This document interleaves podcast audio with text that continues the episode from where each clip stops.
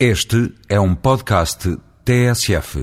Assistimos frequentemente, em Portugal, sobretudo, a polémicas acerca do modo como são concebidos determinado tipo de equipamentos, às suas funcionalidades e disfuncionalidades, à forma como cumprem ou não cumprem os programas e os destinos para os quais foram concebidos.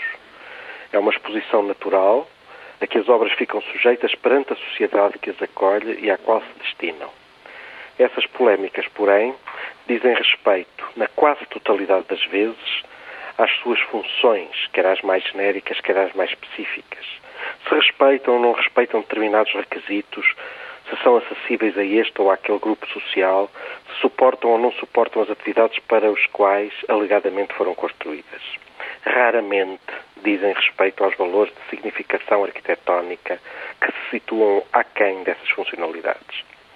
Recentemente, em Madrid, tive a oportunidade de assistir a uma visita guiada a um grande equipamento cultural, a nova extensão do Museu do Prado com o projeto de Dom José Rafael Monel Valles.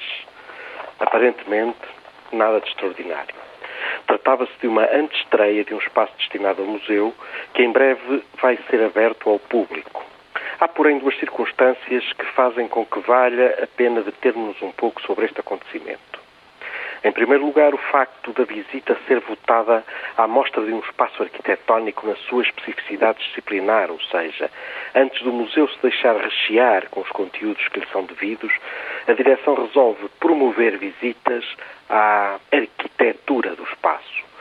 Fomos visitar um museu que, antes de o ser, é uma obra de arquitetura que tem que ser vista, vivida, analisada e sentida como tal grupos de estudantes de arquitetura e de jovens arquitetos, devidamente identificados, guiavam os visitantes através dos espaços do novo acrescento ao Museu do Prado, esclarecendo sobre os partidos e as opções do, do arquiteto para aquele espaço, ainda nu e vazio de conteúdos.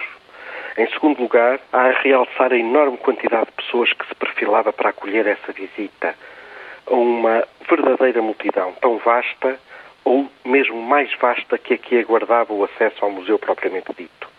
Era verdadeiramente impressionante ver e registar a quantidade de gente que se interessava pela arquitetura do seu novo equipamento cultural. E era marcante o profissionalismo com que esse interesse era gerido e correspondido por parte da direção do museu. Mostrar a arquitetura, ainda despida de conteúdos, potenciar nas pessoas o interesse pelo espaço, conquistá-las para a atenção essencial que presida à elaboração dos projetos. Se trabalharmos antes, como no caso deste equipamento cultural, estamos a gerar interesse, a despertar emoções, a ampliar as descobertas da coisa arquitetónica por parte de quem vai, no futuro, apropriar-se dessas obras. Se trabalharmos só mais tarde, o mais natural é potenciarmos a incompreensão, o qui pro quo, a polémica estéril e desinformada. Madrid tão perto e simultaneamente tão longe.